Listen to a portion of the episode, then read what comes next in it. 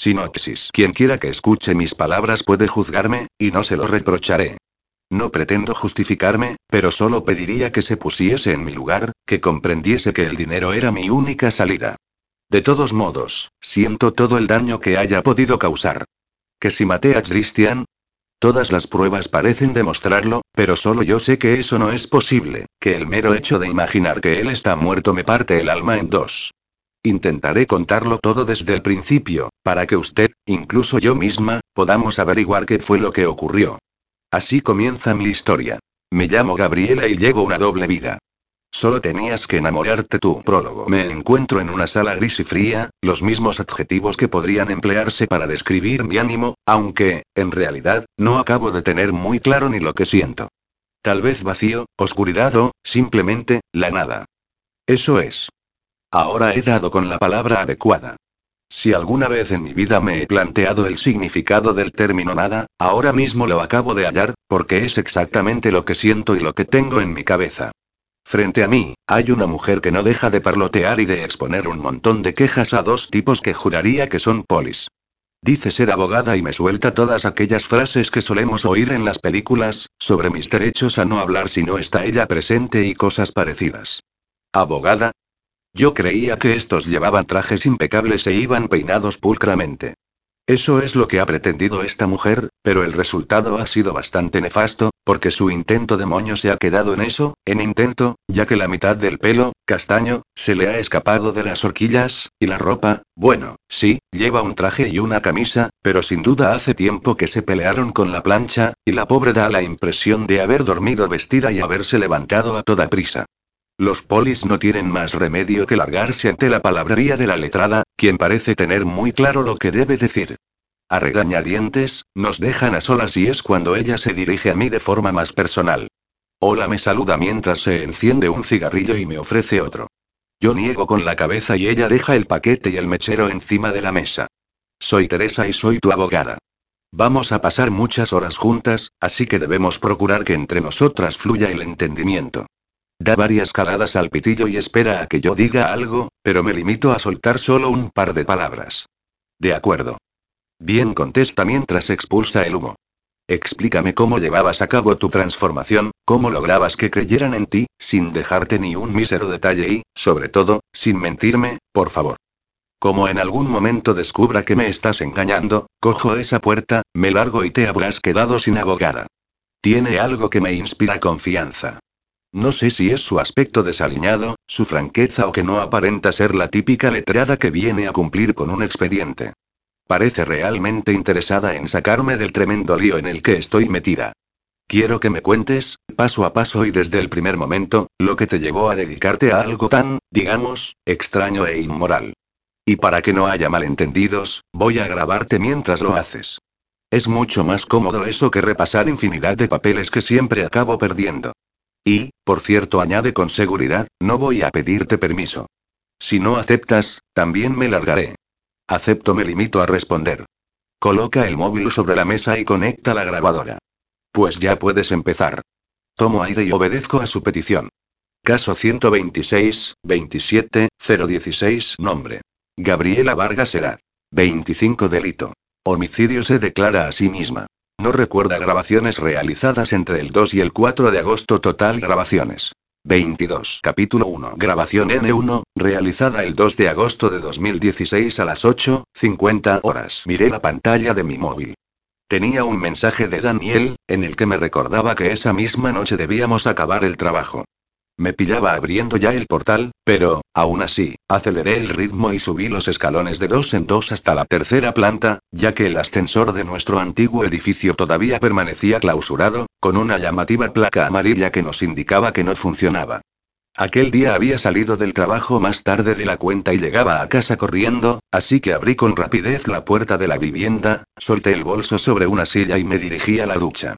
Salí con una toalla sobre el cuerpo y otra rodeándome pelo y, sin olvidarme de cerrar por dentro la puerta de mi habitación, accioné el dispositivo que hacía girar una estantería, dejando a la vista una segunda estancia.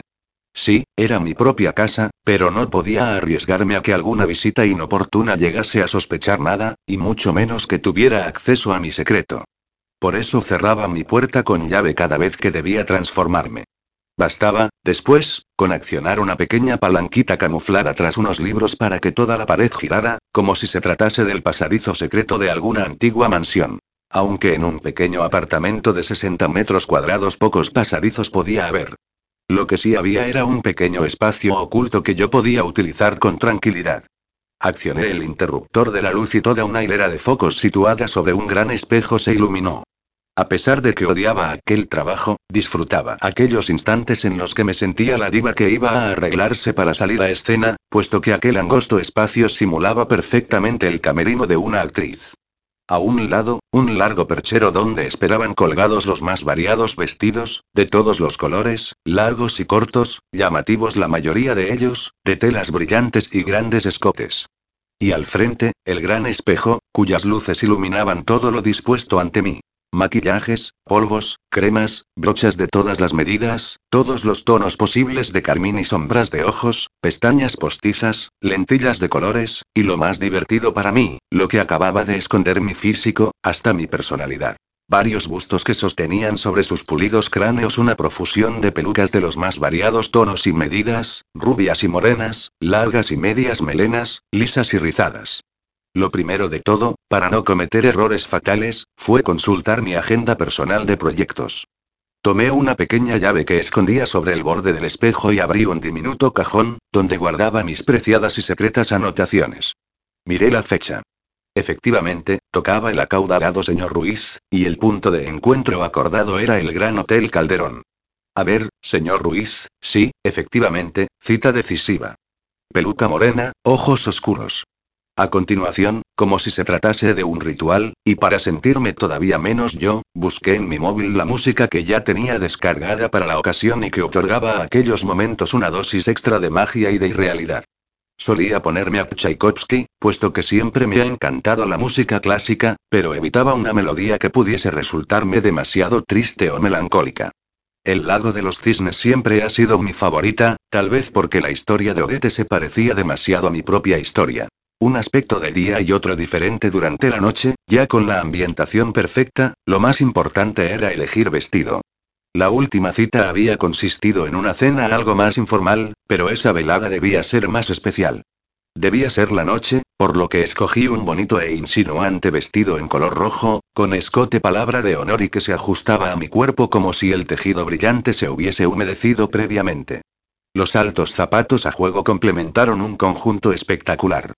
Después, comencé a maquillarme o, mejor dicho, a transformarme. Tenía ya tanta maña en ese asunto que era capaz de obtener un resultado perfecto en tiempo récord. Hidraté y maquillé mi piel, apliqué iluminador y polvos, coloreé mis párpados y mis labios, me coloqué las pestañas postizas y un par de lentillas de color oscuro que, sobre el azul claro original de mis ojos, acababa otorgando un color algo extraño, muy poco natural, pero era la mejor forma de disimular mis propios rasgos. Como colofón final, elegí la peluca más negra y brillante, con el cabello liso hasta los hombros y con un recto flequillo que acababa radicalmente con mi fisonomía real. Satisfecha con el resultado, me rocié de perfume, cogí el bolso y salí de la habitación. Daniel ya me esperaba en mitad del salón, con su inseparable mochila al hombro. ¿Lo tienes todo preparado? Le pregunté mientras rodeaba mis hombros con un fular en tono marfil. ¿Te he decepcionado alguna vez? Dijo burlón. Por cierto, estás preciosa, añadió antes de obsequiarme con un beso en la mejilla. Gracias, contesté. Con traje y pajarita, tú tampoco estás nada mal, aunque no tengo muy claro que esa mochila y las deportivas que calzas armonicen con el conjunto.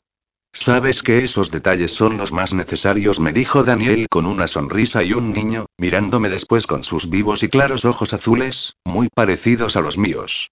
Me tomó del brazo y salimos del apartamento y del edificio para subirnos al taxi que ya nos esperaba en la puerta y que se encargó de sacarnos de aquel humilde barrio para llevarnos a una parte mucho más próspera y dejarnos en la entrada del elegante establecimiento, aunque yo sería la única en acceder al interior por la puerta principal. Hasta luego, preciosa se despidió Daniel con otro beso. Él tendría, como siempre, su propio acceso. Me encantaba aquel hotel recién reformado, tan moderno, luminoso e ideal. Tanto el curvado mostrador de recepción como el resto de los muebles, paredes, mesas y sofás eran de color blanco, siempre alternando cojines o detalles en brillante color rojo. Por eso yo había escogido aquel vestido, porque sabía que armonizaría a la perfección con aquel sofisticado ambiente. Por fin, localicé a Alfonso Ruiz, el rico empresario dueño de una de las más aclamadas marcas de ropa que se estaba imponiendo gracias a ofrecer cierta categoría a un precio muy asequible. Nada más verme, se dirigió hacia mí con una afable sonrisa. En realidad, todo él parecía afable, con rostro bonachón, una buena curva de la felicidad en su cintura y un cráneo brillante y totalmente desprovisto de pelo. Estaba felizmente casado y tenía dos hijos mayores que un día heredarían su imperio. Toda la familia vivía en una gran casa y solo se dejaban ver en recepciones muy importantes. Vamos, lo que se dice una familia y una vida perfectas. Sin embargo, todo el mundo conocía la debilidad del señor Ruiz por las mujeres jóvenes y bonitas. Y eso era algo que yo debía aprovechar. Mi querida Cassandra. Me saludó con uno de los nombres de guerra que yo solía utilizar. Es un placer volver a verte. Me dio un beso en la mejilla, aunque yo me mantuve distante, como siempre hacía. Era algo que todavía me proporcionaba un mayor misterio y que a los hombres les solía encantar. El placer es mutuo, le contesté, nos dirigimos a una sala privada y me presentó a algunos hombres que no dejaron de balear por mí durante toda la velada, pero ni Alfonso ni sus amigos dieron muestra alguna de querer algo íntimo conmigo. Sencillamente, él les había dejado claro previamente que yo era de su total exclusividad aquella noche. ¿Y cómo había conseguido yo eso? Pues no echándome en sus brazos en el primer momento para que no sospechara nada extraño, haciéndome la mujer misteriosa, de la que nadie sabe nada y a la que nadie ha visto nunca. A veces he pensado que, tal vez, aquellos hombres no veían lo que no querían ver, puesto que no sabían absolutamente nada de mí. Arriesgaban su perfecta vida y su imagen y, aún así, caían en la trampa. Una de las veces que me ausenté de la sala para ir al baño, me topé con Alfonso en uno de los corredores que distribuían los diversos salones y estancias de los que disponía el hotel. El otro día te marchaste muy rápido, me susurró, acorralándome contra una de las columnas. Y hoy no hemos tenido ocasión de charlar a solas. La verdad le dije, haciendo una mueca con los labios que me salía condenadamente natural, una mezcla entre interesante y tonta, pensaba que tus miradas del otro día no darían como fruto una simple reunión social hoy. Creía que nos veríamos tú y yo solos. Debo andarme con mucho cuidado, tomar precauciones, replicó, mirando a su espalda. La brillante piel de su cráneo apareció de pronto sembrada de docenas de diminutas gotas de sudor. ¿Dónde podríamos vernos? Tengo una reserva en el hotel, le anuncié. Abrí mi bolso, saqué un pañuelo y lo fui posando de forma amorosa sobre su cabeza para enjugar su transpiración. Si subimos en el ascensor de servicio, nadie nos verá. Alfonso dudó. Volvió a mirar a su alrededor y después centró su mirada en mis labios rojos. A continuación, la fijó en mi escote. ¿Podríamos subir ahora mismo? Me preguntó. Cuando tú quieras le susurré de la forma más sensual posible. Ya no volvió a dudar. Me cogió de la mano y tiró de mí hacia el ascensor. Una vez dentro, no se echó sobre mí como yo esperaba, porque tampoco era tan necio o ingenuo como parecía proyectar su imagen. En lugar de intentar besarme o meterme mano, como hacían todos, cogió mi bolso y lo registró a conciencia. Después, pasó sus manos por mis costados, de arriba a abajo, palpando con rapidez y pericia. ¿Qué buscas? Le pregunté, con todo el candor del mundo. Un móvil contestó, una grabadora, un micro, cualquier cosa que pudiese aprovechar la zorra de mi mujer para destruirme. ¿Eso es lo que piensas de mí? Le espeté indignada. ¿Que soy un cebo puesto por tu esposa? Creo que será mejor que me vaya. No me gusta nada que me insulten. Y muy digna yo, en cuanto se abrieron las puertas, me dirigí hacia el ascensor principal para demostrar que me había sentido insultada y que prefería marcharme. No, por favor, me suplicó, no te vayas. Perdona, suspiró, pero, cuando se tiene tanto dinero y tan poco atractivo como yo, ya no sabes de quién fiarte. Claro, lo entiendo, acepté. Hice ver que lo perdonaba con una sutil caricia en su brazo e introduje la llave magnética en la puerta de la habitación. Tal vez tu dinero me excite, pero voy a demostrarte que solo me mueve el deseo de estar contigo. Sí, lo sé, una frase un tanto teatral, pero una vez metida en mi papel, ya solo quería hacerlo bien. Caracterizada de Cassandra, me invadía una especie de energía que hacía que me sintiera en lo alto de una montaña. Ya nada podía pararme. Una vez dentro de la estancia, Alfonso pareció deshacerse de cualquier resquicio de sospecha y se abalanzó sobre mí para besar mi cuello y mi escote. Y, como siempre, yo volví a pensar en cosas banales, haciendo que mi mente se evadiera a kilómetros de distancia de allí y mi piel se volviera insensible, como si recubriera mi cuerpo toda una capa de porexpan. Dios, me volviste loco nada más conocerte, me confesó enfebrecido. Sus labios buscaban mis pechos y sus manos sujetaron mi culo para acercarme a él y que pudiese notar la dureza del bulto de su erección. Tú a mí también le dije, pero no me gustaría que nuestro primer encuentro fuese un polvo rápido. Tienes razón, suspiró. A regañadientes, se separó de mí y sacó una botella de champán que había preparada en una cubitera. Sirvió dos copas y bebimos un trago sin dejar de mirarnos a los ojos. Entonces me giré para ofrecerle la espalda y eché hacia un lado mi brillante melena negra. Él entendió el mensaje y me bajó la cremallera. El vestido se abrió en canal y cayó al suelo en un suave murmullo de tela. Fue cuando aproveché para girarme de nuevo para que pudiese contemplar mi cuerpo únicamente cubierto por un sensacional conjunto de lencería negra. Alfonso abrió tanto los ojos que temí que se abalanzase sobre mí antes de lo esperado. Por fortuna, mi aura misteriosa proporcionaba a los hombres el deseo de complacerme. Yo ya me he puesto cómoda, le dije con un mohín. Ahora te toca a ti. ¿Por qué no te pones más cómodo y te refrescas un poco? Le propuse, pasando con suavidad la palma de mi mano sobre su bragueta. Yo seguiré aquí, esperándote. No tardo nada, ya lo verás, me respondió antes de dejar su copa sobre la mesa y desaparecer tras la puerta del baño. Y entonces ya no tuve tiempo que perder. Con seguridad y buen pulso, abrí la esfera de mi fino reloj dorado y saqué de su interior una pequeña cápsula, cuyo contenido vacía en la copa del empresario. Diluí el líquido burbujeante con el dedo, justo a tiempo de que él volviera a aparecer. Se había deshecho del traje y solo llevaba puestos los calzoncillos. Brindemos, le propuse, ofreciéndole su copa. Porque nuestro primer encuentro no sea el último. Chocamos nuestras copas y nos bebimos de un trago el interior de cada una. Las depositamos, vacías, sobre la mesa de nuevo y dejé que volviera a enredarme entre sus brazos como un pegajoso pulpo. Su lengua excesivamente mojada se paseó por mis hombros y mis orejas y, justo cuando bajaba hasta mi boca, sentí que su cuerpo se volvía lánguido bajo mis manos. Sin el mayor remordimiento, abrí mis brazos y lo dejé caer sobre la cama como a un molesto saco de patatas. Habéis tardado mucho, ¿no? Se quejó Daniel, una vez hubo accedido a la habitación desde su escondite tras las cortinas. No es tan tonto como parece, le conté mientras observaba la figura exangüe tirada sobre la cama. No se acababa de fiar.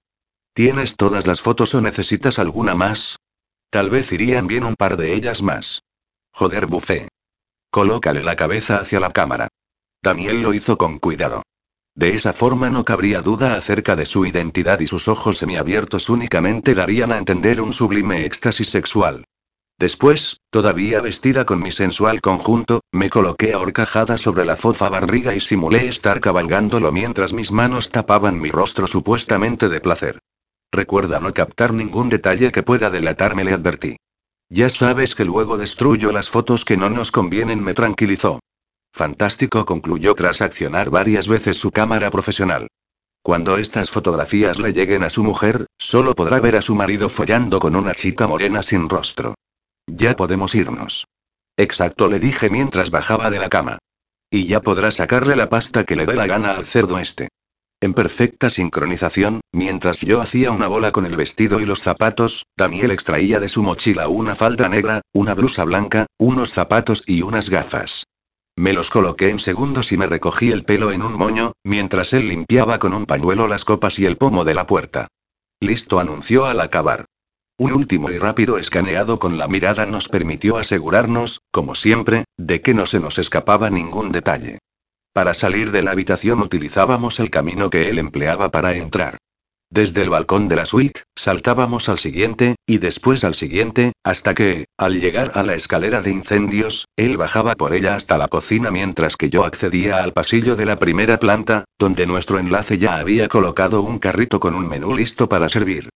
Con mi uniforme y mi moño, semejaba una profesional camarera que, empujando el carrito, se dirigía también a la cocina, pero por el acceso principal, para darle tiempo a Daniel a salir unos minutos antes que yo y evitar así en todo momento que se nos pudiera ver juntos.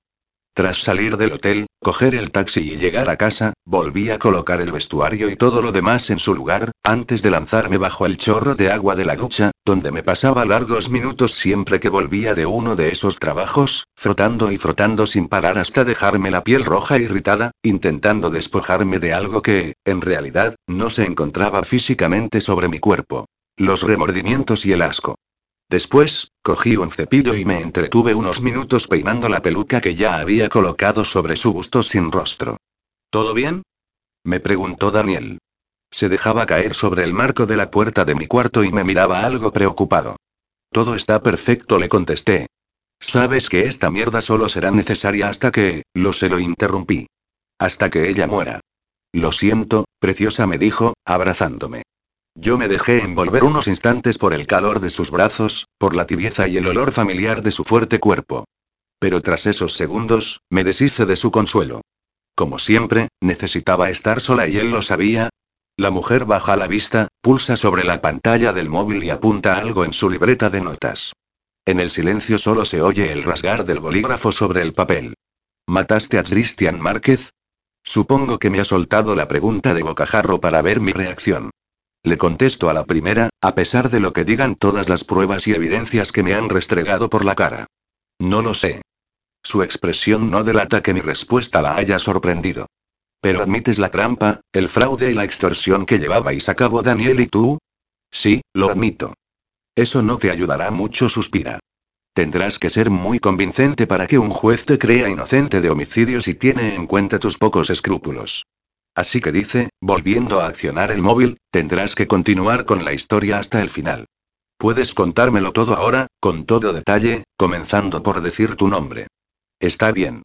Pellizco el puente de mi nariz e intento retroceder con mi mente al pasado. Me llamo Gabriela Vargas y llevo una doble vida. Capítulo 2. Grabación N2, realizada el 2 de agosto de 2016 a las 10, 10 horas. Una de mis dos vidas era absolutamente normal, la que podría llevar cualquier chica común y corriente de 25 años que tuviese un trabajo de becaria mal pagado y a la que no le llegase ni para el alquiler. Había logrado estudiar AD y marketing mientras nuestra economía todavía se podía tildar de saneada, pero aquellos tiempos habían quedado atrás. Paradójicamente, al ponerme a currar, necesitaba mucho más el dinero que antes si quería hacer frente a los recibos que ya nadie nos pagaba.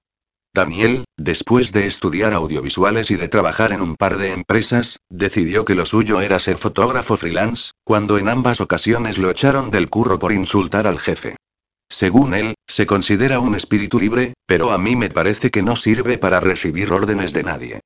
Lo mismo realiza un reportaje de boda que de restauración, lo que viene a ser fotos de paellas y calamares a la romana para los restaurantes, pues es la mejor forma de cobrar y despedirse del jefe para no volverlo a ver en mucho tiempo. Hay personas que no sirven para atarse a nada ni a nadie. Mi hermano era una de ellas. Por eso, ni tenía novia ni trabajo estable. Hasta que conocimos a Julián y su propuesta para hacernos con un montón de paz y fácil. Pero ya llegaremos a la parte de Julián y al trabajo que realizamos para él. Un día de mi vida normal consistía en despertarme temprano, cosa que no es lo mismo que levantarse temprano, pues mi manía de parar el despertador y darme la vuelta en busca de esos ansiados cinco minutos era y sigue siendo mi perdición. Y como para fiarme de Daniel. Él todavía se levantaba más tarde que yo. Directamente, pasaba de ponerse ningún tipo de despertador y se levantaba cuando le daba la gana. Al final, siempre me tocaba correr. Correr para ducharme y vestirme, correr para tomarme un café con leche instantáneo y correr para pillar el autobús. Aquella mañana de noviembre en concreto, se me había hecho más tarde que nunca.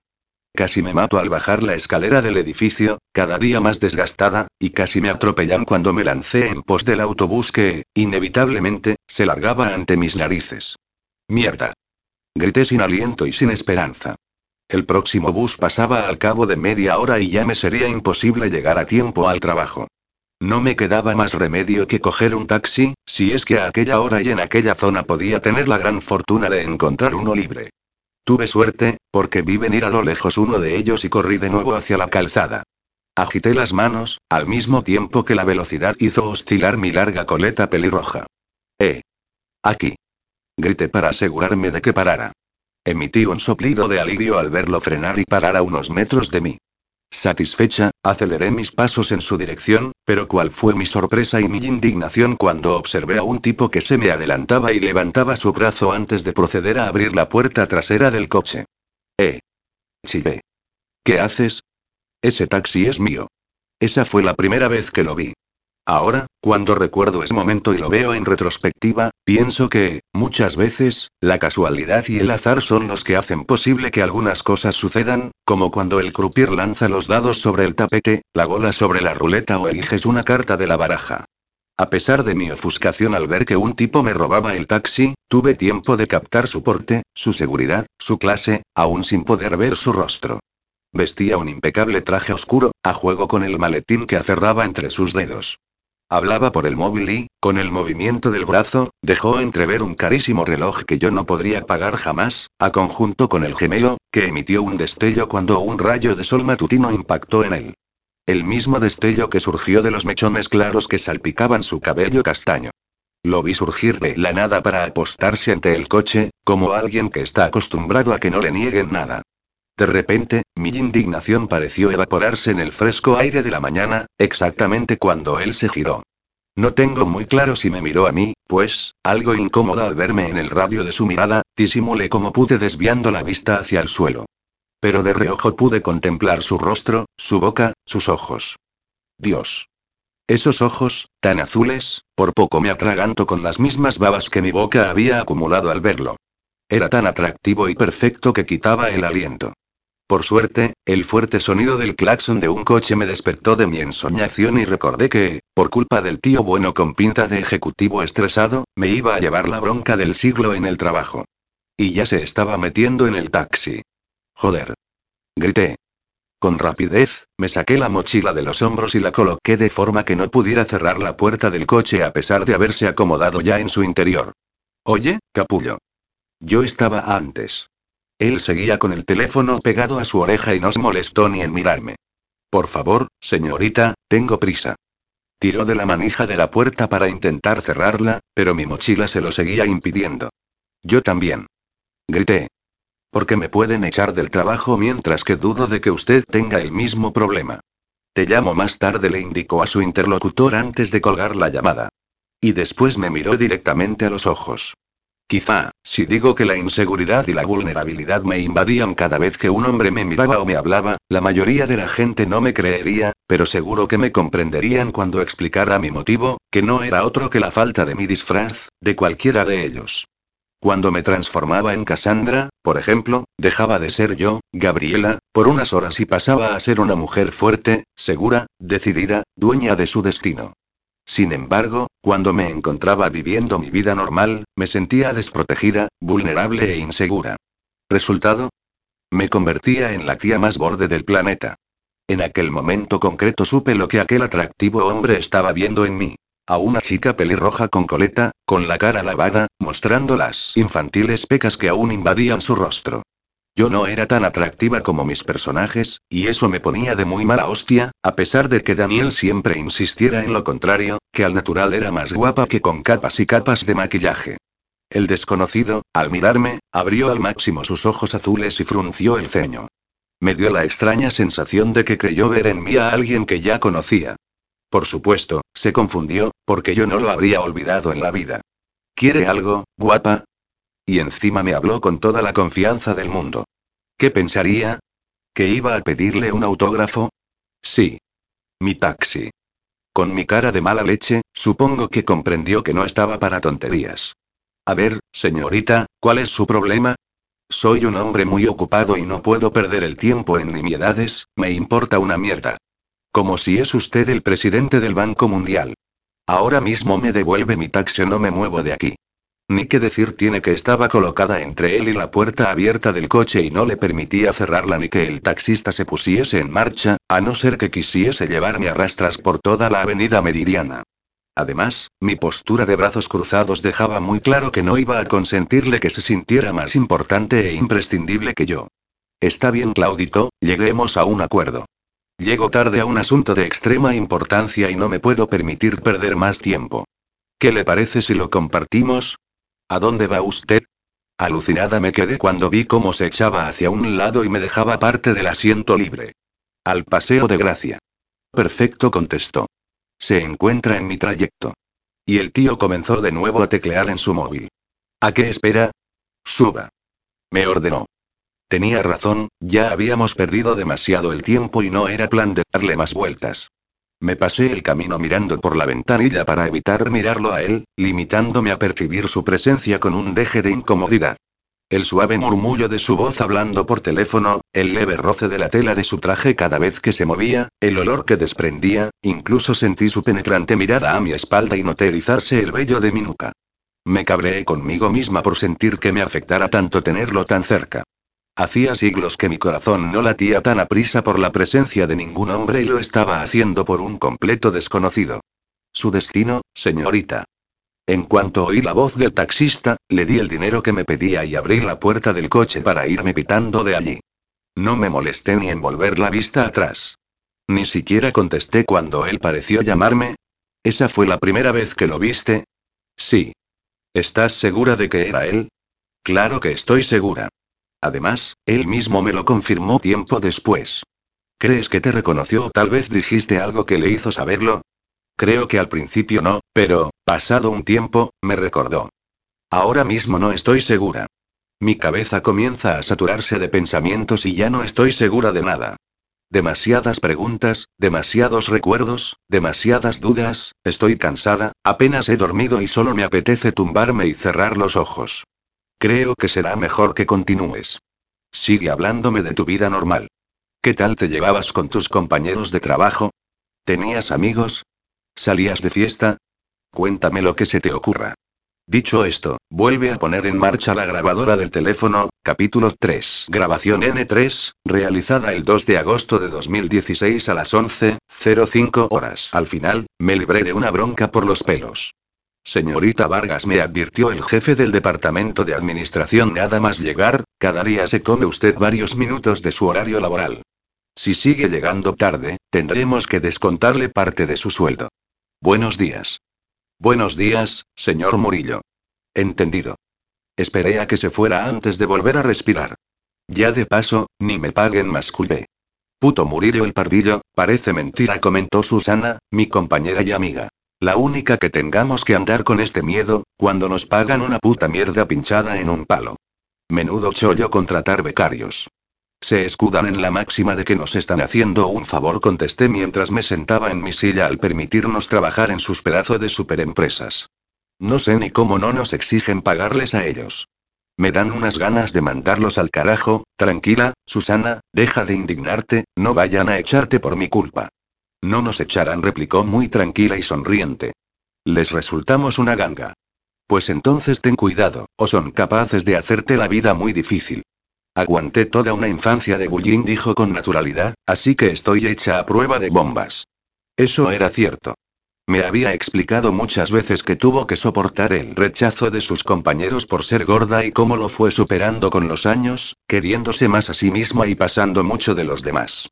Cuando la conocí en la oficina, me pareció una chica muy guapa, con curvas y con todo en su sitio, aunque se seguía sintiendo bastante acomplejada e insegura cuando se trataba de relacionarse con hombres.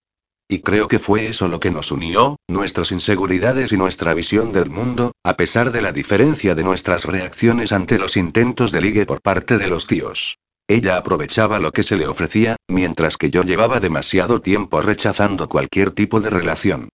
Desde que me dejó mi novio, volviendo al tema laboral, creo que las becarias realizábamos más trabajo y ofrecíamos más ideas que los que cobraban buenos sueldos, pero, por supuesto, nadie nos lo reconocía.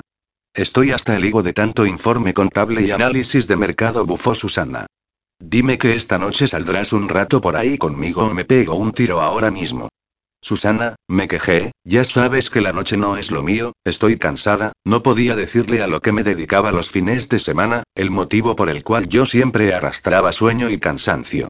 Te lo digo muy en serio, Gaby. Hace siglos que no nos divertimos ni un rato, y mi mente comienza a desestabilizarse.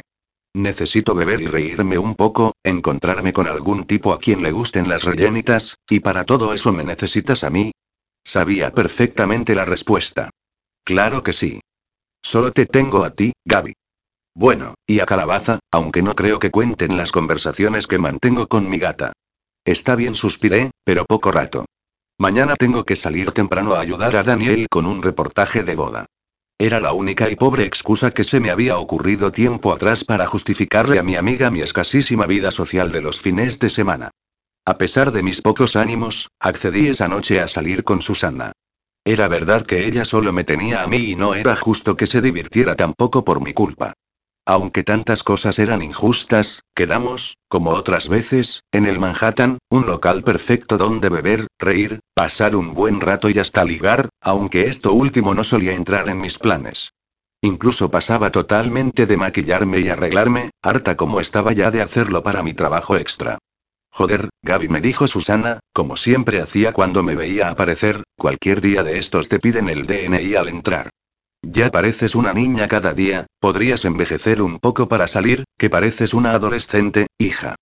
Ella siempre iba muy guapa. Su melena negra y ondulada y su piel blanca contrastaban perfectamente con sus labios pintados de rojo y el eyeliner que perfilaba sus ojos negros. No me apetece, me limité a decirle antes de pedirle al camarero un boca con limón. Pues menudo ánimo traes ya bufó. A ver si, por lo menos, no espantas a los tíos que se te acerquen, como haces cada maldita vez que uno osa hacerlo. No se me acercan casi nunca. No me extraña, si ya te ven esa cara de borde que pones solo con que te miren. Por cierto, me señaló con la cabeza, hablando de tíos, ¿has visto a ese que te observa como si fueses comestible? Desganada, miré hacia el otro lado de la barra. Era verdad, un tipo me miraba y me hizo un gesto con su copa que no supe cómo interpretar. Era bastante atractivo, si te gustan los tipos de complexión ancha, fuertes y con músculos. ¿Qué cuál era mi tipo? En realidad, no tenía ni idea. Me vino de pronto la imagen del hombre del taxi a la mente. ¡Qué tontería! Entonces no lo entendí todavía.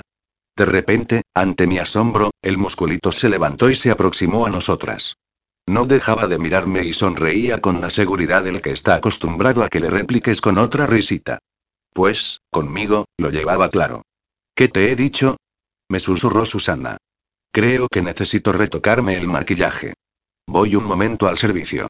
Ni se te ocurra. Masculé. Pero sí se fue, la muy traidora. Hola, guapa, me saludó mi inesperado admirador. No recuerdo haberte visto por aquí. Ni falta que hace. El tipo sonrió. Debían de gustarle los retos difíciles. ¿Quieres que te invite a una copa y charlamos? Ya tengo copa y compañía. Tal vez quieras dar una vuelta, mira, guapo. Me giré por fin para mirarlo por primera vez a la cara. Si quisiese charlar o dar una vuelta, te aseguro que no habría venido a este patético lugar. Vaya sonrió, una pelirroja peligrosa.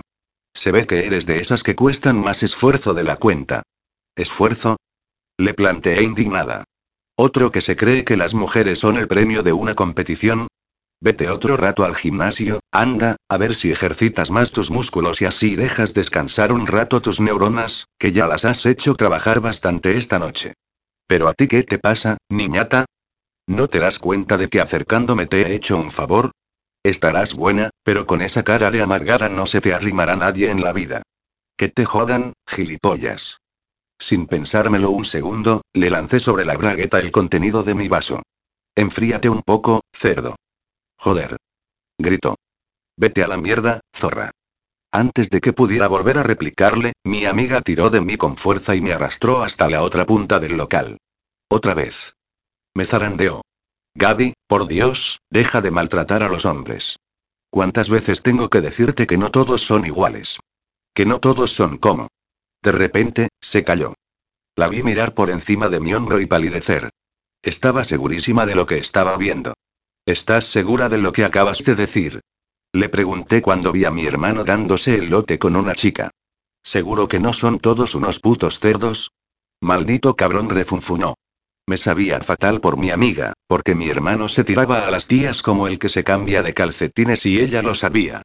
Incluso lo había comprobado varias veces que había venido a mi casa y se había encontrado a Daniel saliendo de su cuarto con una chica, y nunca la misma dos veces.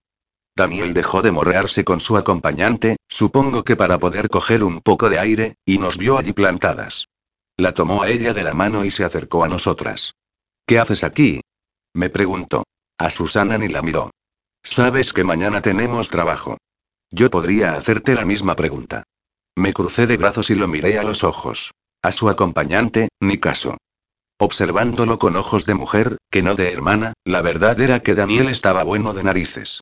Alto, delgado pero fuerte y de ancha espalda, había sido el más afortunado de los dos, a pesar de haberse gestado al mismo tiempo que yo. Tenemos los mismos ojos azules, aunque él se llevó unos rasgos marcados y masculinos y tuvo la amabilidad de concederme a mí el color rojizo de mi pelo a juego con mis pecas, pues su cabello es castaño oscuro y su piel solo presenta un bonito tono atezado y en ese momento una barba de tres días que aún lo hace más guapo. Yo ya estoy descansado, pero tú madrugas cada día. Además, en cuanto acabe con, Lucky contestó la rubia de bote. Eso, Lucky. Ella me ayudará a dormir lo que queda de noche. Y la miró con ojos de lujuria.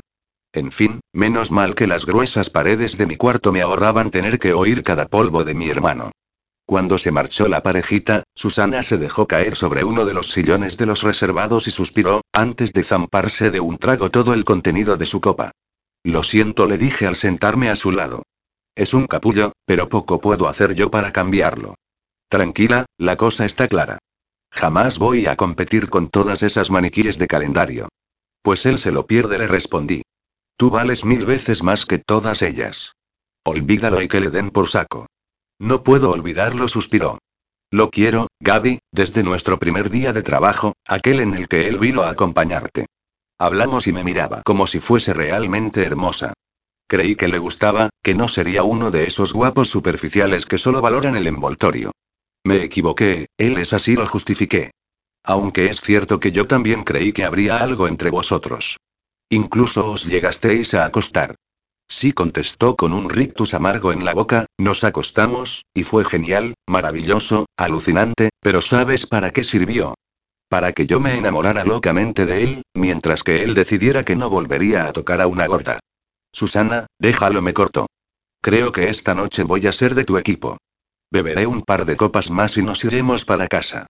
A la mierda Daniel, los tíos guapos y todas esas zorras perfectas que se los llevan. A la mierda los hombres en general. Le correspondí con otra copa. Esta vez soy yo la que alarga el brazo y detiene la grabación. La abogada no parece molestarse por mi súbito movimiento y se limita a seguir inhalando el humo de su enésimo cigarrillo. ¿Dónde está mi hermano? Le pregunto. Hace demasiadas horas que no sé nada de él. Imagino que en un lugar parecido a este, prestando declaración frente a otro abogado. Quiero verlo. De momento no va a poder ser. Me gustaría que continuaras con tu historia. Creo que se aproxima el momento crucial, en el que me hablarás de Julián y su excéntrica agencia de detectives. Estoy cansada, le digo. Creo que apenas me he movido desde que comencé a contar mi historia y mis músculos comienzan a quejarse. Tengo sueño y tampoco he comido ni bebido nada desde ayer. Está bien, suspira. Pediré que te traigan algo de comer y después podrás continuar con tu relato. No, Teresa replicó firme. Más que comer, necesito dormir un rato. Temo que mi cabeza no pueda funcionar bien si no la dejo descansar, aunque sea un par de horas. De acuerdo. Se levanta, llama al guardia, habla con él y después se gira hacia mí. Volveré en un par de horas. Hasta luego, Gabriela. El guardia vuelve a colocarme las esposas y me traslada a mi celda. Allí me las quita nuevamente y me señala una bandeja con comida sobre una mesita con ruedas antes de marcharse. Me siento en el camastro y tiro de la mesa. Abro la botella de agua y me bebo la mitad de su contenido. Después levanto la servilleta de papel y contemplo un bocadillo que tiene una pinta bastante apetecible, pero me sobreviene una arcada y vuelvo a taparlo. Decido apartar la bandeja a un lado y echarme sobre la cama. Cierro los ojos. Tras la oscuridad, como no podía ser de otra forma, contemplo la imagen de Christian. Viene caminando hacia mí. No puedo distinguir su ropa ni la expresión de su rostro. Se aproxima cada vez más a prisa. Mi corazón salta en mi pecho y levanto los brazos para abrazarlo en cuanto llegue. Frunzó el ceño cuando puedo distinguir ciertos detalles, como su vestimenta, su camisa rasgada y manchada de sangre, lo mismo que su rostro, pálido, como si estuviera muerto, no. Grito en mi estado de inconsciencia. No puede ser, Christian no puede estar muerto. De pronto, sus facciones se transforman. Ya no es su cara, sino la de Daniel. Me está mirando, preocupado. Y me llama. Me llama cada vez más fuerte. Grita mi nombre una y otra vez, Gabriela. Gabriela. Me incorporo de un salto en el camastro. Es Teresa quien me llama desde el otro lado de la puerta de barrotes metálicos. Perdona, pero llevas dormida más de cuatro horas, me dice. Y el tiempo, en tu caso, es más valioso que el oro. Lávate un poco la cara, te espero en la sala de antes. Y cómete ese bocadillo o acabarás pareciendo tú la muerta. Me levanto, me acerco al lavamanos y me echo un par de manotazos de agua a la cara. Echo de menos algún espejo donde poder observar mi rostro. Seguro que, como comenta la abogada, solo contemplaría pecas y unos ojos azules grandes pero hundidos y apagados. Tras un bufido, me paso las manos mojadas por el pelo y me vuelvo a hacer la coleta. Antes de salir de la celda, miro de reojo la bandeja. Decido coger el bocadillo y comérmelo, pues, aún sin hambre, siento que mi estómago comienza a desfallecer. Cuando el guardia me traslada de nuevo a la sala junto a Teresa, me quita las esposas, permite que me siente y vuelve a dejarnos solas. ¿Has descansado? Me pregunta. Un poco. Bien. Se enciende un cigarrillo y coloca su teléfono sobre la mesa. ¿Preparada para hablarme de Julián y su agencia? Cojo aire, cierro los ojos y trato de cubrirme con un manto invisible de fuerza para paliar el daño que puedan hacerme los recuerdos. Preparada. Capítulo 4. Grabación N4, realizada el 2 de agosto de 2016 a las 17.06 horas. Conocimos a Julián en una oficina bancaria. Estaba claro que era uno de sus métodos para captar posibles candidatos para trabajar en su agencia. Aquel día, nos volvían a denegar un préstamo, por lo que nuestro ánimo estaba por los suelos. Qué listo era el tío. Apostado en uno de los sillones de la sala de clientes, haciendo ver que leía un periódico, dejó que pasáramos por su lado y nos abordó a la salida del banco. Perdonad, nos dijo a Daniel y a mí, ¿necesitáis dinero? No nos interesa, contestó mi hermano. No queremos préstamos de esos al 50% de interés que, si no pagas, desapareces para siempre en el fondo de un pantano. No soy un prestamista, nos aclaró. Solo soy un humilde y pequeño empresario que necesita trabajadores jóvenes y dispuestos que quieran ganar pasta. Daniel y yo nos miramos.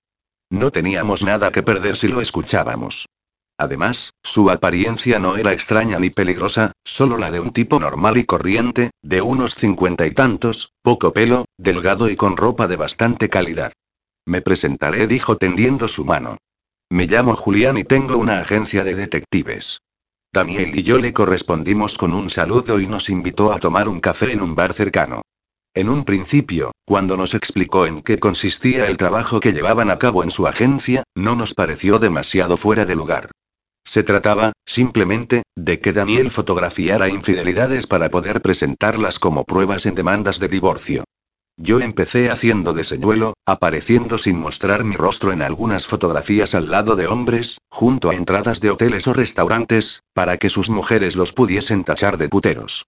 Pero, como otros ámbitos de la vida, la cosa se fue complicando y, sin darnos cuenta, y porque necesitábamos la pasta, nos convertimos en dos expertos timadores, pues ya no se trataba simplemente de encuentros casuales, sino de introducirme en la vida de esos tipos, conocerlos, provocarlos, hacer que me desearan. Tal fue mi éxito que, en solo un par de años, tenía toda una agenda repleta de nombres de tipos importantes, muy importantes, cuyas esposas estaban hasta las narices de cuernos y dispuestas a pagar una buena suma de dinero a quien pudiera ofrecerles pruebas tangibles de sus infidelidades. Daniel y su cámara se encargaban de ello. Y ahí entraba en juego la agencia de Julián. Esa mañana de sábado, tras hacer de paño de lágrimas de Susana la noche anterior, Daniel y yo nos presentamos en la agencia.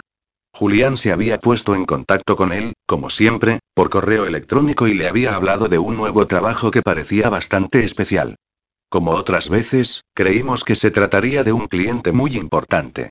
A mí tanto me daba ya que fuesen banqueros, empresarios o mecánicos.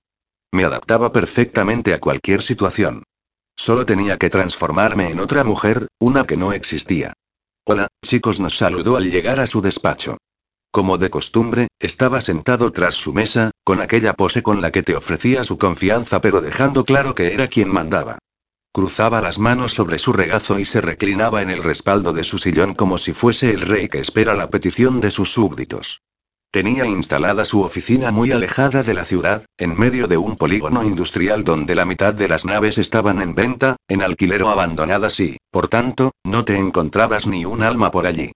No había letrero, ni se anunciaba a través de ningún medio o red social, pero no le faltaban los clientes. Era el boca a boca más efectivo que había visto en mi vida, aunque luego nadie admitiera conocerlo de nada. Los propios clientes eran nuestros mejores aliados. A pesar del entorno tan decadente, el despacho resultaba acogedor y ofrecía ese aire próspero que su dueño pretendía mostrar.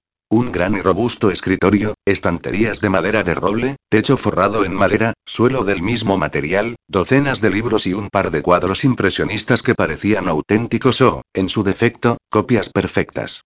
¿Algo nuevo, Julián? Le preguntó Daniel mientras no dejaba de mirar de reojo a una mujer que se hallaba sentada en una butaca frente a la mesa de trabajo de nuestro jefe. Yo también la miré, algo mosqueada, pues daba la sensación de ir disfrazada, como si escondiera de alguna manera su físico real. Y yo era una experta en eso. Su pelo oscuro y ondulado era una peluca, estaba claro. Unas gafas de sol tapaban sus ojos, y el abrigo largo y cruzado que llevaba puesto pese al calor de la estancia cubría cualquier rastro de su silueta. Solo podía detectarse que era bastante joven. Le calculé unos 30 años. Sí, algo nuevo y, posiblemente, lo más importante en mucho tiempo. Os presento a María, dijo señalando a la chica, quien, por supuesto, no se llamaría así. Nos trae un encargo y quiere que seáis vosotros en concreto quienes lo llevéis a cabo. Ella misma os lo explicará. Hola se limitó a decir como saludo. Quiero que jodáis a un tipo, que le jodáis la vida. No se preocupe, soltó Julián. De eso nos encargamos nosotros. Solo necesitamos unos cuantos detalles. Un momento intervine. Has dicho que ella nos quería específicamente a nosotros, pero hay más gente en esta agencia que puede hacer el mismo trabajo. ¿Por qué? Porque me han asegurado que sois los mejores, contestó ella. Aprovechó para quitarse las gafas de sol, levantarse del sillón y mirarnos a los dos, supongo que para ofrecernos confianza. Una fuente cercana me ha hablado de vuestros métodos y el alto porcentaje de éxito. Esa misma fuente fue cliente de la agencia y no puede estar más satisfecha con vosotros. Tuve que dar por buena su explicación. De todos modos, mi petición puede resultaros algo fuera de lo común. La mujer se dejó caer en la butaca frente a la mesa de Julián y se metió las manos en los bolsillos del abrigo. Como ya os he dicho, quiero que le jodáis la vida a un hombre. Es un reputado magistrado, muy célebre en su círculo. Estuvimos prometidos, y mis padres, ya muy mayores, estaban muy felices con el futuro enlace. Pero el muy cabrón terminó conmigo horas antes de la boda, echando por tierra meses de trabajo, mucho dinero e ilusiones. A mi padre le dio un infarto que no pudo superar. Mi madre ya solo espera que la muerte se la lleve a ella también. Yo llevo un año en tratamiento psicológico, por no hablar de las pérdidas económicas sufridas por la empresa familiar, que, al verse privada de nuestras atenciones, apenas se mantiene en pie. Sentimos mucho toda esa historia, terció Daniel, pero no nos parece fuera de lo común. Aquí se presentan muchas mujeres que han sufrido por culpa de sus maridos o novios y todas ellas quieren lo mismo, que les jodamos la vida a estos, sobre todo económicamente hablando. Esa es la diferencia, continuó la chica, pues yo no me voy a conformar con eso. En ese momento, nuestra posible clienta se acercó a mí. Estaba claro que era a mí en concreto a quien quería dirigirse, a quien quería hablar, a quien quería convencer. Quiero que destruyáis a mi exprometido. Y cuando hablo de destruir, me refiero en todos los ámbitos, tanto en el económico como en el emocional. Explíquese mejor, le pedí, todavía quieta, impasible ante ella. Quiero que acabéis con su carrera y con su alma negra. Quiero unas fotografías que demuestren que, a pesar de volver a estar prometido con la hija de un magnate de la construcción, tiene una amante. Eso destruirá su ascendente carrera en la magistratura. Su futuro suegro se encargará de eso, puesto que es el gran Florencio Santamaría, dueño de las principales constructoras del país. Pero nos ha dicho que no se conforma con eso, le dije escamada. Exacto. Cogió aire y, al hablar, su voz sonó ominosa, cargada de ira y de la mayor ansia de venganza que he visto en mi vida. Quiero que sufra, que le rompas el corazón, que se enamore perdidamente de ti y luego se entere de que no eras más que una farsante pagada por mí, que los pedazos de su corazón no vuelvan jamás a unirse, que su vida quede igual de destrozada que la mía y la de mi familia. No puedo hacer eso, lo lamento. Eso era algo que siempre habíamos hablado Daniel y yo con Julián. Nada de implicación emocional. Tengo mucho dinero para pagaros, continuó. Os ofrezco todo lo que me queda. Lo he vendido todo, pero merecerá la pena. Le digo que no, que no es posible, recalqué. Lo suficiente para pagar algo que necesitáis pagar. Desde el principio me escamó que supiera tantas cosas. Desconfié de ella por completo, pero supo jugar bien sus cartas. Con este dinero nos dijo mostrándonos un sobre y el que os entregaré al acabar el trabajo, podréis saldar vuestras deudas y no preocuparos más de pagar la residencia de vuestra madre. ¿Cómo cojones sabe usted eso? Saltó Daniel. Porque, si quería estar segura de que aceptaríais, debía saber algún punto débil vuestro. En este caso, sé que es el dinero. No es más que un trueque. Vosotros me solucionáis un problema a mí y yo os lo soluciono a vosotros. La respuesta sigue siendo no. A pesar de afirmar eso, yo ya había empezado a flaquear. Aquella maldita desconocida había metido el dedo en la llaga hasta el fondo. El pago total son dos millones, siguió ella como si nada. En este sobre tengo una cuarta parte. Sacó un sobre blanco de su bolsillo y lo lanzó sobre la mesa de Julián. Por los cálculos que he hecho, con esto tenéis para las mensualidades de varios años. El resto, al acabar el trabajo. Aparte de los honorarios de la agencia, por supuesto, dijo mirando al dueño. Joder.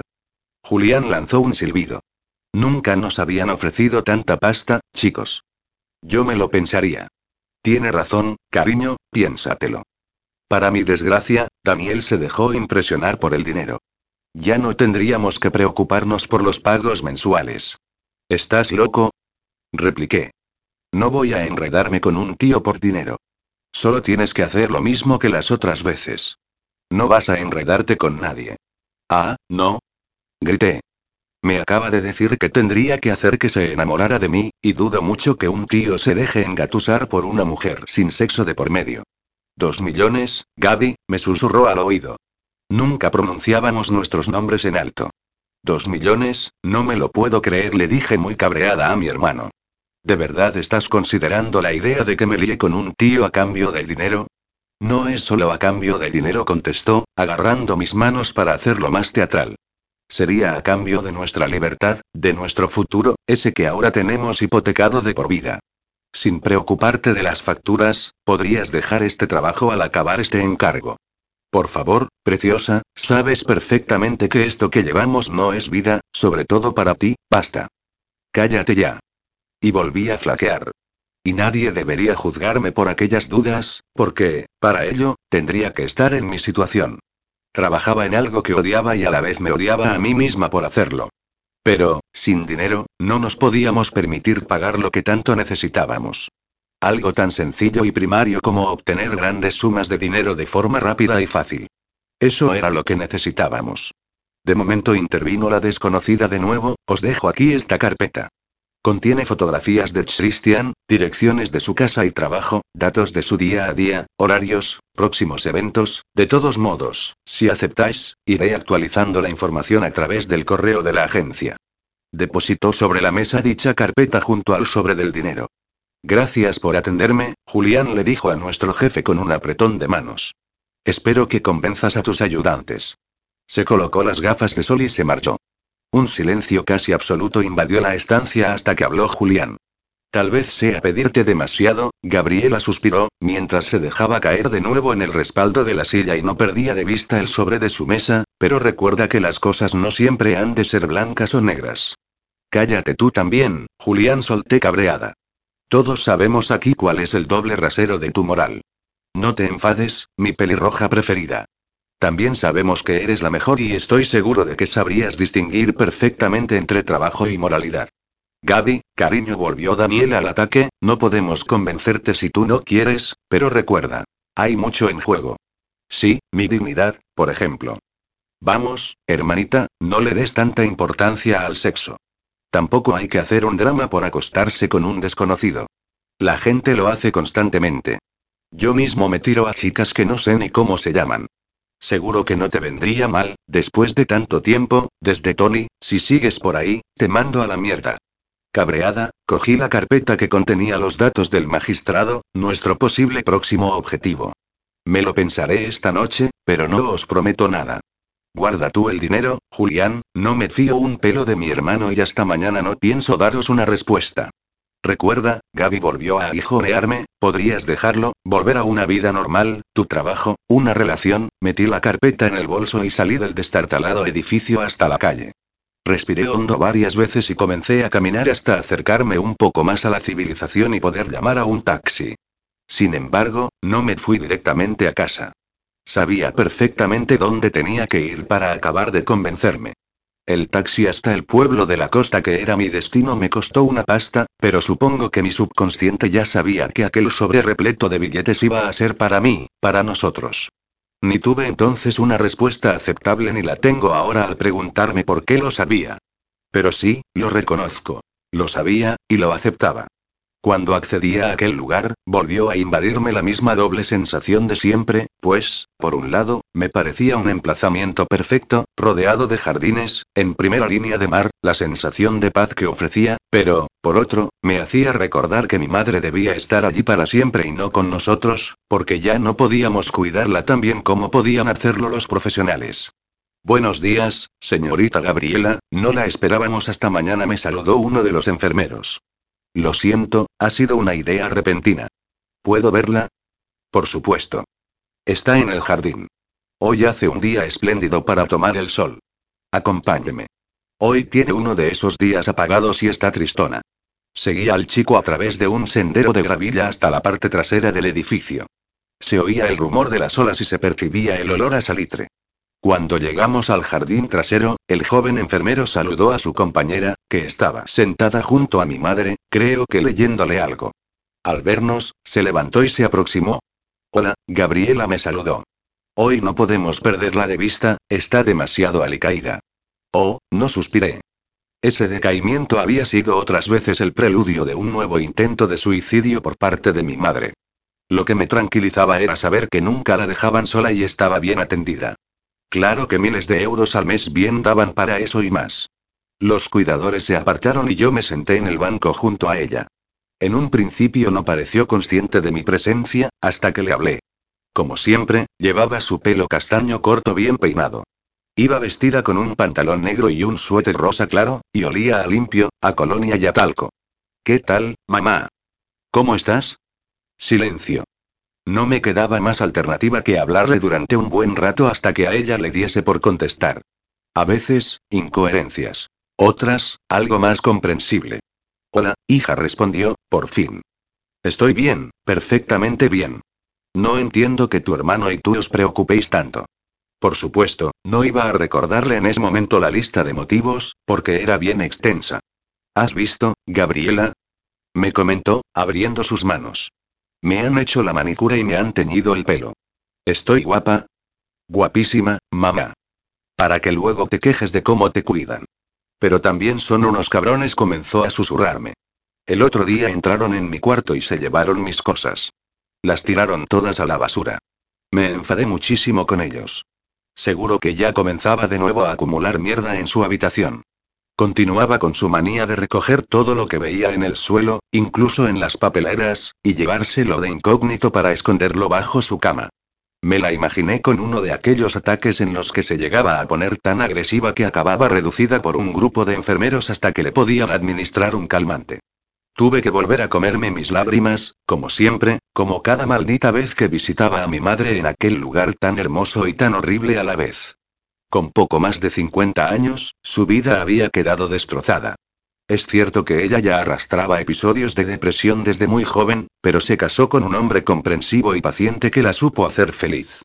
Luego llegamos nosotros, los mellizos, quienes, a pesar del trabajo que le dimos, éramos su mayor alegría. Económicamente nos iba bien, pasaron los años, mi hermano y yo fuimos a la universidad, todo perfecto. Hasta que mi padre decidió que ya había vivido suficiente para los demás y había llegado su turno. Como el mayor de los tópicos, se largó con su secretaria, una chica de mi edad, para volver a vivir una segunda juventud, con todo el dinero y las escrituras de las propiedades bajo el brazo, sumiendo a mi madre en la miseria y en la mayor de las tristezas. Su primera reacción fue quedarse en la cama durante días, después nos hablaron de posible trastorno bipolar grado segundo por sus delirios maníaco-depresivos. Más tarde, de la posibilidad de esquizofrenia al comenzarle las alucinaciones. El resultado fue que mi hermano y yo no podíamos hacernos cargo de ella como merecía, con sus tratamientos y sus fármacos, pero un lugar donde la cuidasen costaba demasiado dinero. Fue justo cuando conocimos a Julián, cuando ya lo habíamos vendido todo, cuando ya no había más préstamos para nosotros. Fue como agua caída del cielo después de una larga sequía. Quien quiera que lea mis palabras puede juzgarme, y no se lo reprocharé. No pretendo justificarme, pero todo vino rodado, poco a poco y sin darnos apenas cuenta. Al principio se trató únicamente de hacer cuatro fotos para la agencia. Aquellas mujeres estaban siendo engañadas por sus maridos y necesitaban una prueba para que no las dejasen sin nada, como le pasó a mi madre.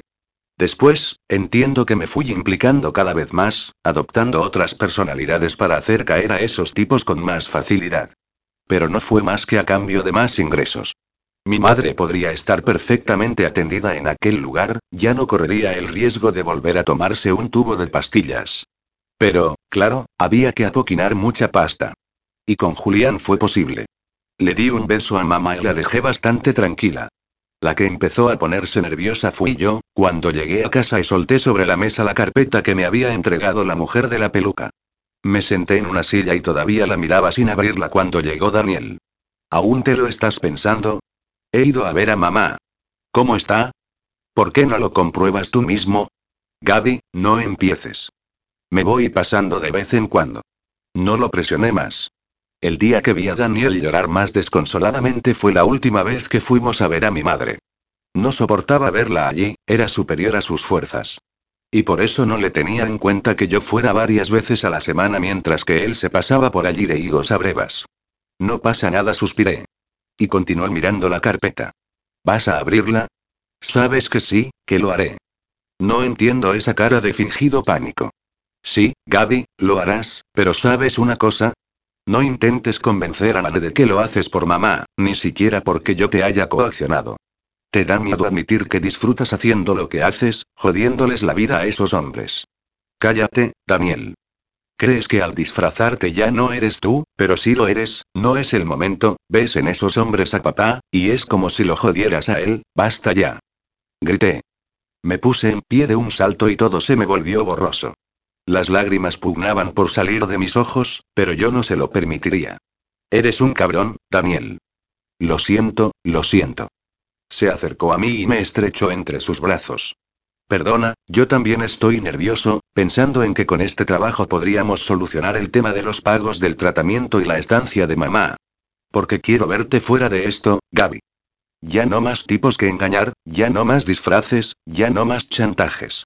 Deseo que tengas la vida de cualquier chica de tu edad, la vida que te mereces. ¿Y tú? ¿Qué pasa contigo? ¿No crees que yo deseo lo mismo para ti? Yo también volveré a la vida que quiero, hermanita. Me acunó el rostro y me besó en el pelo. Pero mi vida no será tan tradicional como la tuya. Tal vez me vaya a ver mundo y solo me lleve mi cámara bajo el brazo y fotografíe cada rincón de la tierra. No quiero que te vayas soltea y caída.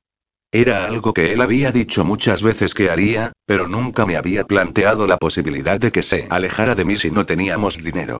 Siempre habíamos estado muy unidos.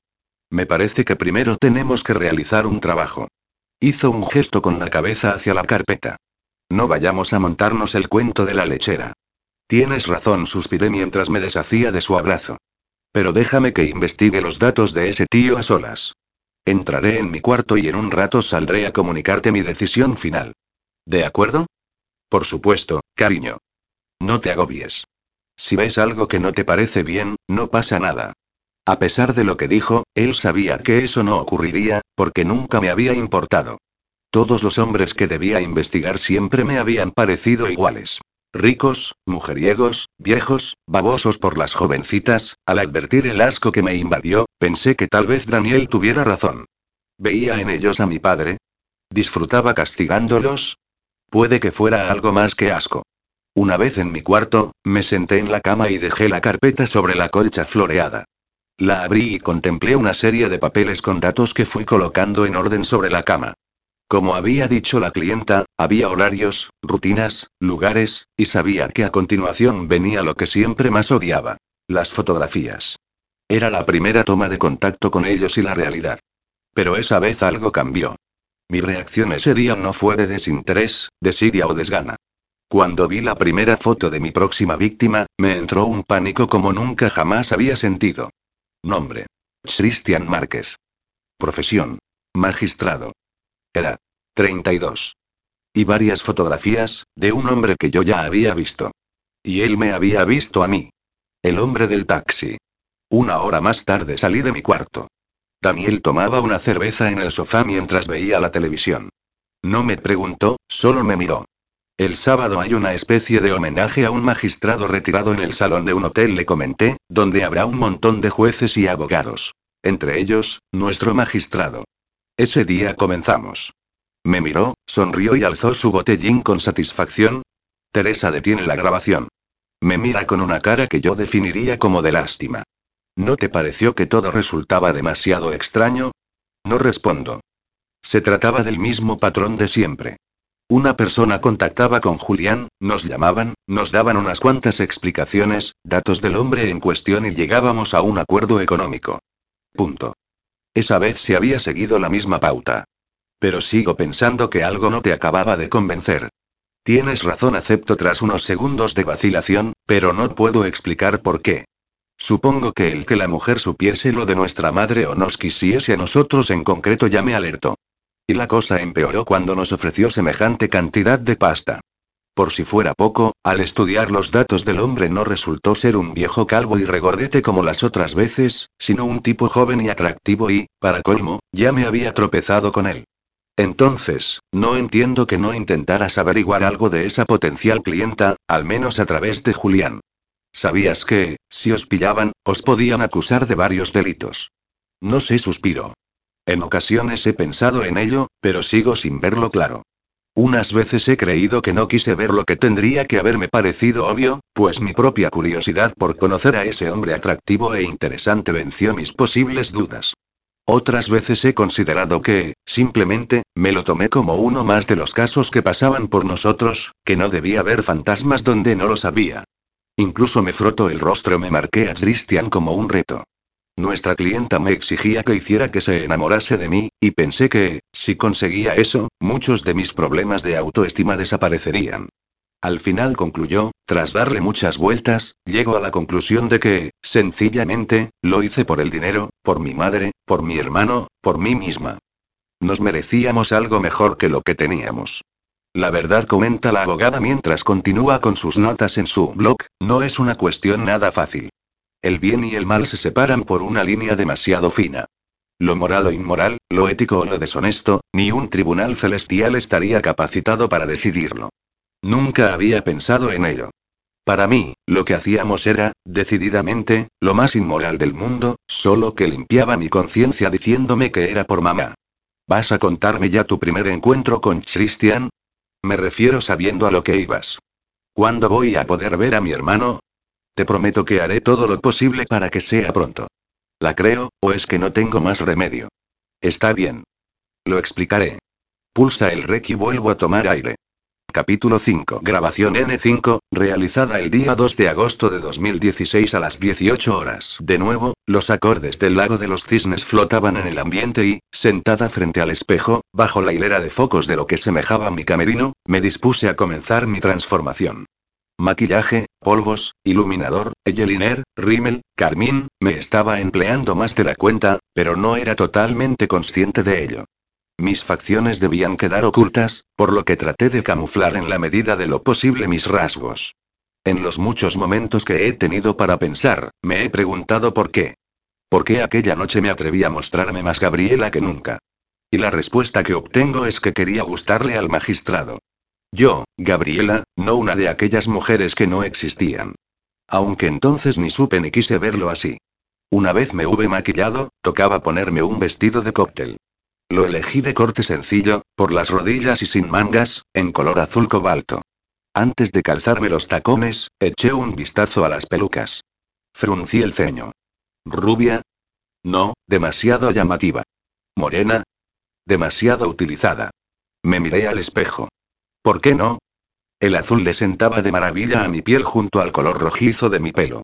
Nunca, jamás, desde que había empezado en la agencia, había dejado mi pelo al natural. Era un rasgo que siempre había querido ocultar, supongo que porque nunca me había agradado y, además, resultaba una característica mía demasiado evidente para evitar luego una posible identificación. Pero ese día tuve un subidón que me ayudó a creer que podría hacerlo. Y si podía hacerlo con el magistrado de los ojos azules, podría considerarlo un éxito total.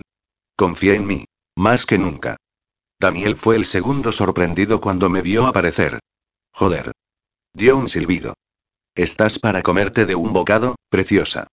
Recuerdo a un tipo, tal vez hermano tuyo, que un día te dijo que por ser pelirroja no eras menos atractiva. No me pelotes, le dije mientras preparaba el bolso. Y otra cosa. En este encargo no vas a tener que trabajar hasta dentro de un tiempo.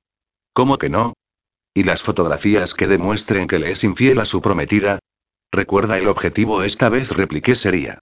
No se trata de lanzarme a ligármelo, restregarme para excitarlo y pedir una habitación para echar un polvo.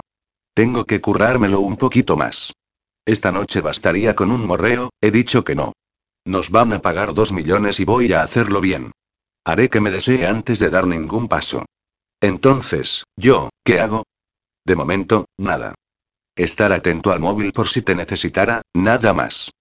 Hoy será una primera toma de contacto, que me vea, que me conozca. Esta noche seré Ruby. Te pega. Gracias. Me dirigí a la puerta. Me voy. El taxi ya debe de estar abajo. Ten mucho cuidado, Gaby. No me quedo tranquilo. Estoy acostumbrado a estar cerca de ti cuando, no te preocupes, contesté. Le di un beso en la mejilla y me marché. Cuando bajé del taxi frente a la entrada del hotel, mi transformación llegó al punto más álgido. Y no me refiero a la física, sino a la mental. Era Rubí, una devora hombres en toda regla, atractiva, segura, dispuesta a todo.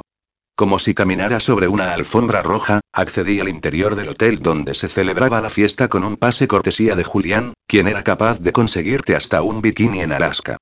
Un empleado me tomó el chal y me dirigí directamente a la barra a pedir una bebida. No hay mejor método para otear el horizonte que mirar por encima del borde de una copa. Claro que un buen puñado de personas debieron de tener ese u otro motivo para desear beber en aquel preciso momento, pues, en cuanto le pedí al camarero un boca con limón, me vi rodeada por una multitud que, empujándome desde todos los ángulos, levantaba las manos en pos de su preciado botín. Con la copa ya entre mis dedos, me sentí realmente asediada por todas partes y apenas me veía capaz de salir de aquel barullo.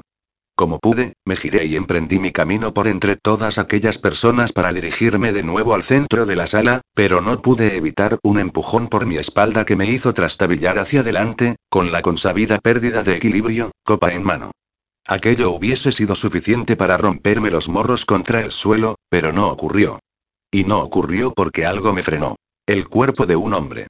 El mismo en el que aterrizó mi copa, entérita. Cuando vi el estropicio sobre un traje claramente masculino, levanté la vista y quise morirme en aquel instante. Unos preciosos ojos azules me miraban totalmente alucinados, tan abiertos como la boca que los acompañaba en aquel rostro hermoso y perfecto. Genial, un auténtico desastre. Horas preparando aquel encuentro y lo echaba a perder por un puñetero empujón. Yo, lo siento, quise gritar cuando me oí a mí misma disculparme. A la mierda mi imagen de mujer segura y rompecorazones. Luego diréis que las pelirrojas no dais mala suerte, soltó, una vez que nos apartamos un poco del tumulto. No me tomé a mal el comentario porque el brillo de sus ojos delataba su diversión. Perdona, le dije, restablecida ya mi dignidad, yo no he tenido la culpa. Me han empujado. Ya lo he visto. Si no llega a ser por mí, te hubieran tenido que recoger del suelo. Aparte de disculparte, tendrás que darme las gracias. ¿Solo estaba siendo amable y simpático o estaba intentando ligar conmigo? Creo que parar mi caída solo ha sido una casualidad. Poco a poco iba ganando confianza en mí misma y en mi papel. Aunque lamento de veras que ahora lleves esa mancha. ¿Puedo hacer algo por tu ropa? No sé, quitármela. Me volvía a coger por sorpresa. Todos mis posibles guiones quedaban anulados con aquellas respuestas que me daba, pues se suponía que debía ser yo la ingeniosa, la interesante. Sin embargo, resulta que estaba siendo yo la que se estaba quedando sin réplicas. Y eso no me estaba gustando nada de nada. Para colmo, me miraba de una forma muy intensa y me sonreía como un niño travieso, un cóctel perfecto para que una mujer se quede descolocada. Y embelesada. No me quedó más remedio que sonreír. Fue algo instintivo. Qué bonita estás cuando sonríes. Menuda frase trillada solté, cruzando los brazos, sin dejar de sonreír. Es lo que me ha surgido, te lo digo muy en serio. En solo un minuto te he visto sorprendida, indignada, preocupada, enfadada y, por fin, risueña. Me quedo con esta última parte. Aunque la indignada es mi segunda favorita. Tú, tú, me quedé sin palabras, joder. Por inercia, lo único que me vino a la cabeza fue mandarlo a la mierda, pero no era ese el plan. Tranquila, me dijo Pícaro, no es necesario que digas algo más ingenioso. Con que pases la noche aquí, junto a mí, y no dejes de sonreír, me confirmo. ¿Me has tomado por un adorno? Uno precioso, me atrevo a resaltar. Pues si es eso lo que buscas, te animo a que sigas buscando, porque te advierto que esto que ves aquí me señalé a mí misma no sirve para adornar nada. Pues yo creo que, en mi cama, quedarías de fábula. Oh, claro. Creo que mi corazón se detuvo un par de segundos. Si me sugeriste antes quitarte la ropa, ahora es lo que toca, ¿no? Quitarte también la tuya, quieres decir. Me resultó sumamente extraño aquel diálogo. No por su contenido absurdo, que también, sino porque no acababa de encontrarme incómoda. Hubiese seguido diciendo y escuchando chorradas con él durante el resto de la noche. ¿Crees que me voy a indignar por alguna de esas preguntas? Le pregunté con tranquilidad. No lo sé. Bajó un punto el volumen de su voz y se me acercó mucho más, dándome así la sensación de que no teníamos a toda aquella gente a nuestro alrededor. Aunque tu propia lengua lamiendo tu labio inferior mientras me miras me dice que no, que no te has indignado un ápice, a pesar de saber que es mi segunda emoción favorita en ti. Vale. Tocada y hundida. La gruesa capa de acero que yo solía llevar en los primeros contactos con mis víctimas se acababa de convertir en mantequilla. Y, desprovista de mi capa, como le solía pasar a Gabriela, comencé a experimentar un sutil punto de mala leche. Creo que lo que te pasa a ti es que te crees guapo, ingenioso e irresistible, pero resulta que solo eres un capullo. He conocido a muchos tipos como tú. Pues me parece que te falta edad para eso. ¿Ahora me estás llamando niñata? Por supuesto que no. Por cierto, dijo achicando sus bonitos ojos, ¿te conozco? Desde que te has puesto en plan agraviada me ha parecido tener un déjà vu.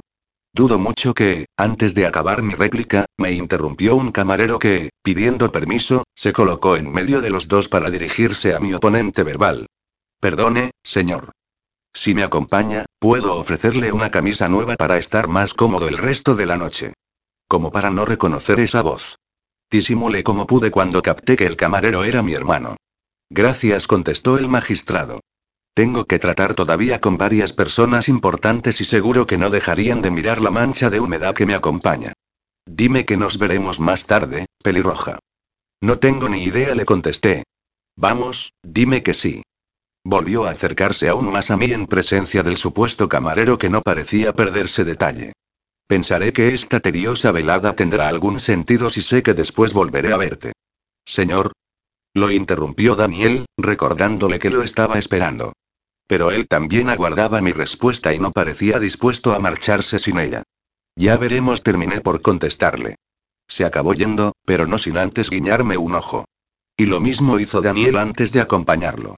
Puse los ojos en blanco al comprobar de primera mano que no entraba en los planes de mi hermano dejarme sola. A partir de ahí, decidí que el tiempo hiciera el resto, pues ese encargo no era como los demás. Debía planificarlo bien y no precipitarme. Bebí, observé y hasta lidié con un par de tipos hasta que volví a ver a Christian. Apareció de nuevo en el salón y lo vi de partir y conversar con varias personas y prestar atención a más de un discurso de algunos de los jueces y abogados que homenajeaban a su compañero. Me entró un poco de bajón cuando comprendí que no le había resultado demasiado inolvidable, pues no me dedicó ni una mirada. El único que me brindó más de una fue Daniel, incluso se puso a mi lado mientras disimulaba recogiendo unas copas para poder preguntarme con mayor sigilo. Cuidado, Gaby me advirtió. Este tipo no es como los otros, y no solo por ser joven y guapo, que también. Un punto a mi favor, ¿no crees? Ya que tengo que romperle el corazón a un desconocido, al menos que esté bueno y lo disfrute. Ese es el problema, continuó susurrando, que lo disfrutes demasiado. Decidí salir al exterior cuando comencé a sentirme fuera de lugar, algo que no solía pasarme nunca, pero supongo que fue porque las otras veces solo tenía que provocar a un tipo para excitarlo, pasar por su lado, hacerle morritos, lo justo y suficiente como para hacer que me deseara, mientras que, en aquella ocasión, debía ser un proceso cocinado a fuego lento. Traspasé una de las vidrieras que daban a una terraza rodeada de jardines. Ya era totalmente de noche y algunas personas habían salido al amparo de la oscuridad para fumar un pitillo, tomar el aire o conversar más íntimamente. Yo me hice a un lado, donde una balaustrada me separaba de un terraplén sembrado de cactus, lavandas y verbenas. Observé el oscuro paisaje. Otorgaba una enorme paz estar allí, disfrutando de las vistas de la ciudad a la tenue luz de la luna en cuarto menguante. El olor de las flores ascendió y penetró en mi nariz, haciéndome cerrar los ojos para percibir mejor el aroma. Un momento, aquel olor no era exactamente aroma de flores, de pronto, una presencia a mi espalda me hizo estremecer.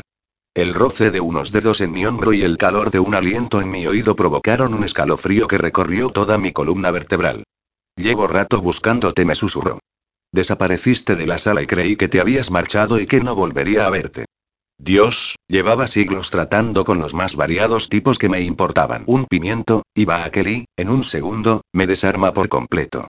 Me di la vuelta para tenerlo de frente mientras trataba de coger aire y mostrarme lo más indiferente posible.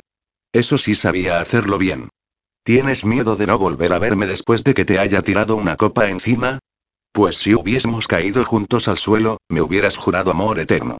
Lo de caer juntos al suelo ha disparado mi imaginación, dijo con una sonrisa, mezcla de arrogancia y picardía. Menuda mezcla explosiva. ¿Y por qué tenía que mirarme así, tan de cerca, tan intensamente, como si fuera a devorarme de un momento a otro? No podía ni recordar cuando había palpitado así de fuerte mi corazón en algún momento de mi vida. Mis piernas me parecieron de gelatina y tuve que cerrar las manos en sendos puños para tratar de disimular el temblor. Muy halagador de tu parte, le dije. Incluso, me permití el lujo de no mirarlo a los ojos, como si no me interesara en absoluto o me estuviese agobiando. O quizá para evitar males mayores, pero solo ha sido una coincidencia el que hayamos tropezado, proseguí. No creo en las coincidencias. Deslizó las yemas de sus dedos por mi mejilla, mi mandíbula y después por mi labio inferior. Yo solo creo en lo que veo y en lo que siento. Y ahora mismo te veo a ti. Y te siento a ti. Dejó la mano sobre mi mejilla y colocó la otra al otro lado de mi rostro para abarcarlo entero. Unió sus pulgares para acariciar mis labios y ayudar a abrirlos, y solo tuvo que inclinar la cabeza para acercar su boca a la mía, ya abierta. No hubo preámbulos, pasadas de lengua sobre mis labios ni pequeños besos como aviso. Directamente, su lengua aterrizó sobre mi lengua, para enredarse en ella, para lamerla y saborearla mientras sus dedos se deslizaban entre las raíces de mi pelo. Mantuve mis manos quietas, porque si las movía seguro que se hubiesen posado sobre sus hombros, su pecho o su espalda, y tocarlo tanto hubiese supuesto un peligro mortal.